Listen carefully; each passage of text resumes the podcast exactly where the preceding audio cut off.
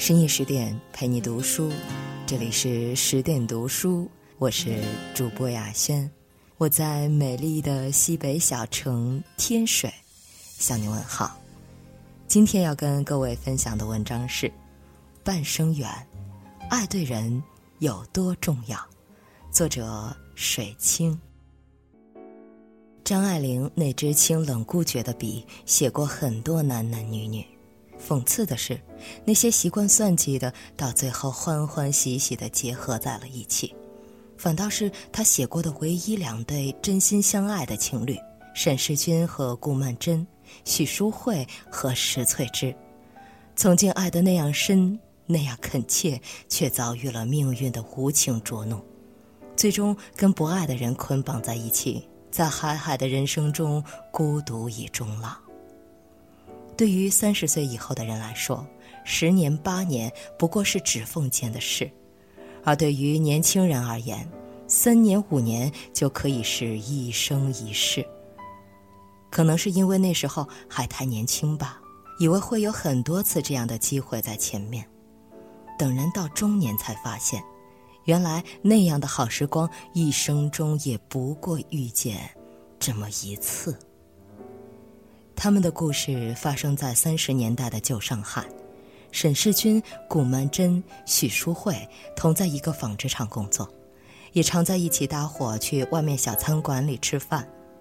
温柔坚强的曼桢先认识开朗活泼的淑慧，但感情这件事从来不讲先来后到的，情不知所起，一往而深。敦厚温和的世钧面对曼桢，竟感到。立在一个美丽的深潭的边缘上，有一点心悸，同时心里又感到一阵阵的荡漾。世钧和曼桢相爱了，世钧有时候也会有想要结婚的愿望，但曼桢觉得自己家累太重，想再过几年再从容的结婚。曼桢还有一个姐姐叫曼璐，十七岁的时候便离开了初恋情人张玉锦。做舞女养活一家老小七人，年华逝去，美艳不在。为了后半生有一个依靠，仓促之中，曼璐随便捞了个自认为靠得住的人，他就是祝鸿才。年轻的曼璐不知道，只因他爱错了人，就搭进了自己和妹妹曼桢的一生幸福。这个。不笑像老鼠，笑起来像猫的祝鸿才是一个投机倒把的酒囊饭袋。婚后发了点财，他就原形毕露，日日在外花天酒地。为了留住祝鸿才，曼璐挖空心思的想要生个孩子，只可惜往日里多次堕胎，她也是有心无力了。曼璐很是焦虑，知道丈夫对妹妹有好感。她脑海中竟闪过姐妹共侍一夫的愚蠢念头。当发现初恋情人张玉锦在顾家待了几天，对妹妹曼桢有好感后，满路抓狂了。这么多年来在外面所受的屈辱，家里人对她的轻视的怨愤，流出丈夫的焦虑，对妹妹美丽贞洁的嫉妒，像一把把烈火焚烧着她的心。她终于失去了理智。电影《东邪西毒》里曾说：“任何人都可以变得狠毒，只要你尝试过什么叫做嫉妒。”曼璐谎称自己得了重病肠结核，趁世钧回南京之际，邀请曼桢独自去住家。祝鸿才假借酒醉走错房间，强暴了曼桢。性情刚烈的曼桢自然要吵闹，想方设法的逃出去。可曼露一狠心，装了铁锁，将妹妹囚禁在一个曼桢砸破了窗子的房间里。曼桢着了凉，发起了烧，喉咙嘶哑，头脑昏沉的在床上躺了好几天，错过了被救援的机会。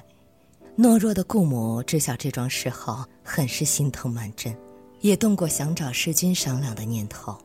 但曼璐塞了一笔钱给他，又许诺今后会送几个弟弟去留学，顾母终究还是隐忍了下来。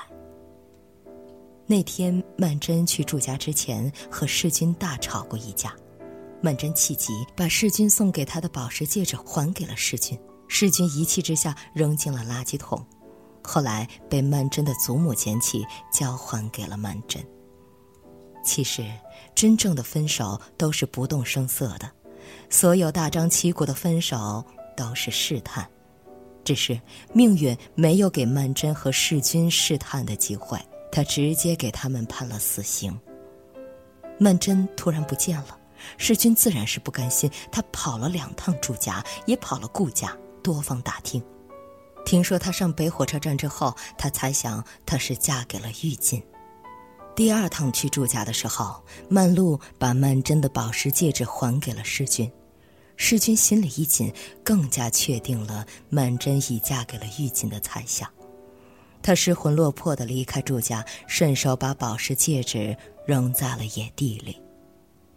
其实，世君与曼桢的爱情一直受着世君母亲的反对，他一直希望儿子能跟青梅竹马的南京名门小姐石翠芝结合在一起。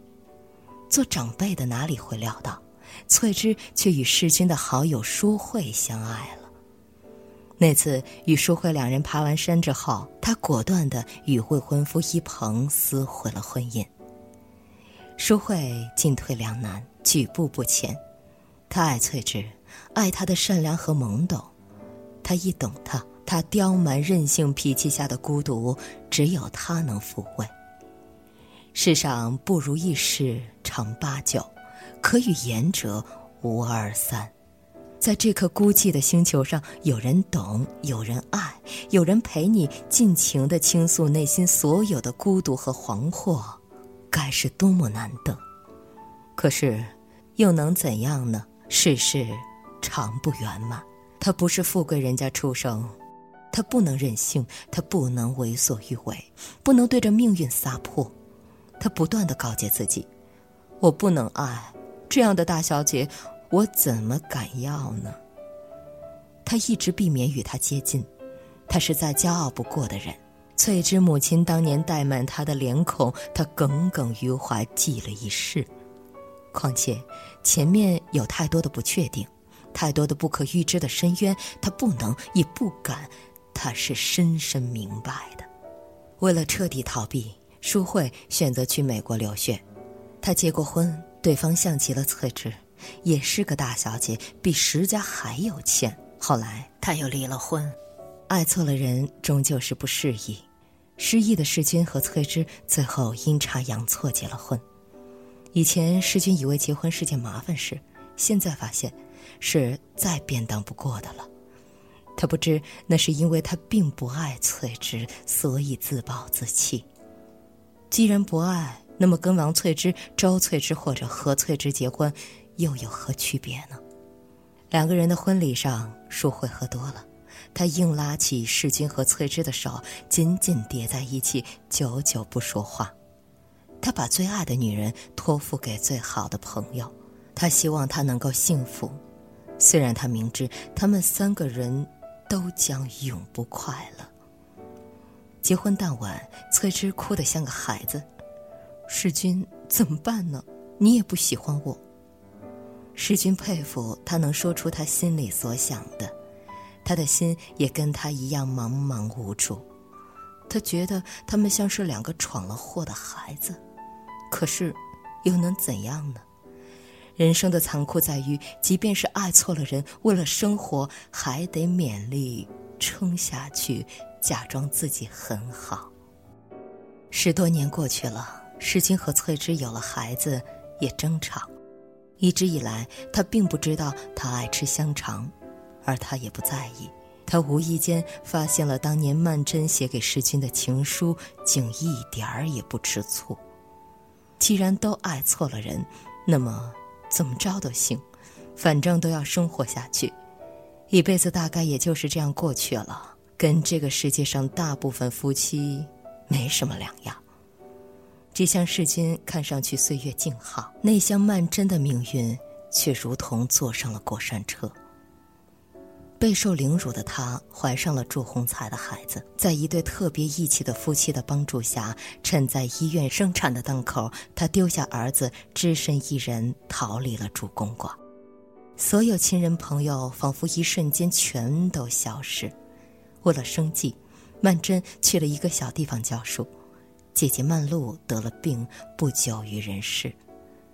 为了照顾可怜的儿子，曼桢又无奈地回到了祝鸿才的身边，同平生最憎恨厌恶的男人生活在了一起。真正得到了朝思暮想的曼桢，祝鸿才却非常的失望。他觉得他像一碗素虾仁，看着是虾仁儿，其实是阳山玉做的，木木的，一点滋味也没有。一天到晚的，祝鸿才都寻衅跟他吵闹。曼桢也懒懒的，不太愿意与他争执。爱错了人，心亦如同槁木。除了儿子，他什么事儿都懒于计较了。甚至于发现祝鸿才外面有家室，他也是淡淡的。爱错一个人是生活，爱对一个人才是余生。十八年一晃而过，世君与曼桢重逢了。然而世事沧桑，恍如隔世，所有人似轻舟，从他们身边悄悄流走。年轻的时候，他写给他的情书还言犹在耳。是今，现在是夜里，家里人都睡了，静极了，只听见弟弟他们买来的蟋蟀的鸣声。这两天天气已经冷起来了，你这次走的这样的匆忙，冬天的衣服。一定没有带去吧？随便看见什么，或是听见别人说一句什么话，完全不相干的，我脑子里会马上转几个弯，立刻就想到你。世君，我要你知道，这世界上有一个人是永远等着你的，不管是什么时候，不管在什么地方，反正你知道，总有这么一个人。他和他年轻时曾经有一度贴得那么近，近到只要稍微伸一下脚，便可登船而去。但是，终究还是抵不过命运的翻云覆雨手。水急风紧，稍一犹疑，爱的人便已远去，渐渐只剩下一个小黑点儿封藏在心口，一揭开，便鲜血淋漓。重逢的情景，世君也想过千万次，可真发生了，心里总是恍恍惚惚的。曼桢半晌方道：“世君，我们回不去了。”双方都知道是真的回不去了。永生永世，他们都不再有余生。那边淑慧和翠芝在家里，字字句句都让人心悸。淑慧微醺，他靠近她，不经意的说笑。我这辈子，都是你害的。在一片笑声中，翠芝却感到一丝凄凉的胜利与满足。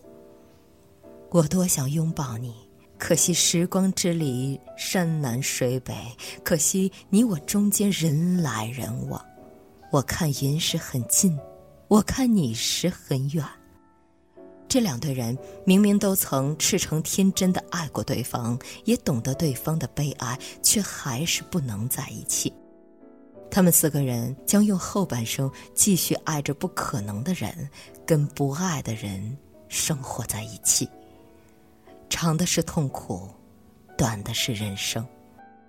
年轻的时候，我们爱一个人，总以为会天长地久；有些人，我们以为将来必定能厮守。他们怀着未完成的心愿离去，却不知其实所谓缘分已经告一段落。我们总以为有大把的时间盈盈在握，便迟迟的等待着。殊不知，我们所能拥有的只是现在。不要等到年岁渐长，才明白好聚好散的道理，却又遇不上几个可以放在心底的人。《廊桥遗梦》里的罗伯特说。这样确切的爱，一生只有一次。世君和曼桢、淑慧和翠芝，他们之间确切的爱，对于我们很多人来说，一生只有这么一次，甚至连一次都遇不到。我们的爱不应该得过且过，不应该时间到了随便找个人就嫁了，那些都是错的爱。对的爱是苍凉人世间的那一点点懂得，是划过心间的一丝丝悸动，是点亮生命之光的一颗颗星火。是停留在指尖的那一点点暖，微小渺茫，却足以慰藉寂寂浮生。愿你我，在这尘世间都能找到对的爱，两心相印，相伴以终老。深夜十点，今天的文章就分享到这里。更多美文，请继续关注微信公众号“十点读书”，也欢迎把我们推荐给你的家人和朋友，让我们一起在阅读里遇见更好的自己。我是主播雅轩，我们晚安。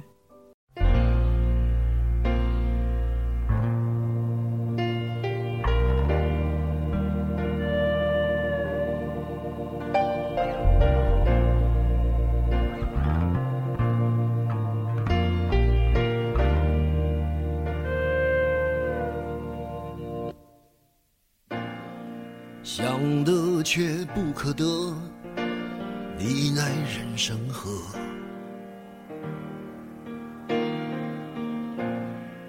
该舍的舍不得，只顾着跟往事瞎扯。等你发现时间是贼了，他早已偷光你的选择。爱恋不过是一场高烧，思念是紧跟着的好不了。的咳，是不能原谅，却无法阻挡，恨意在夜里翻墙，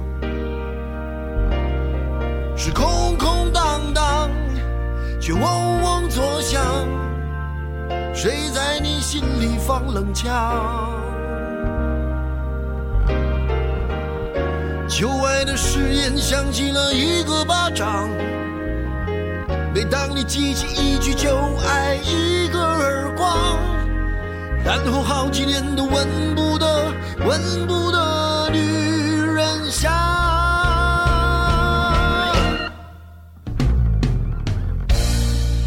往事并不如烟，是的，在爱里念旧也不算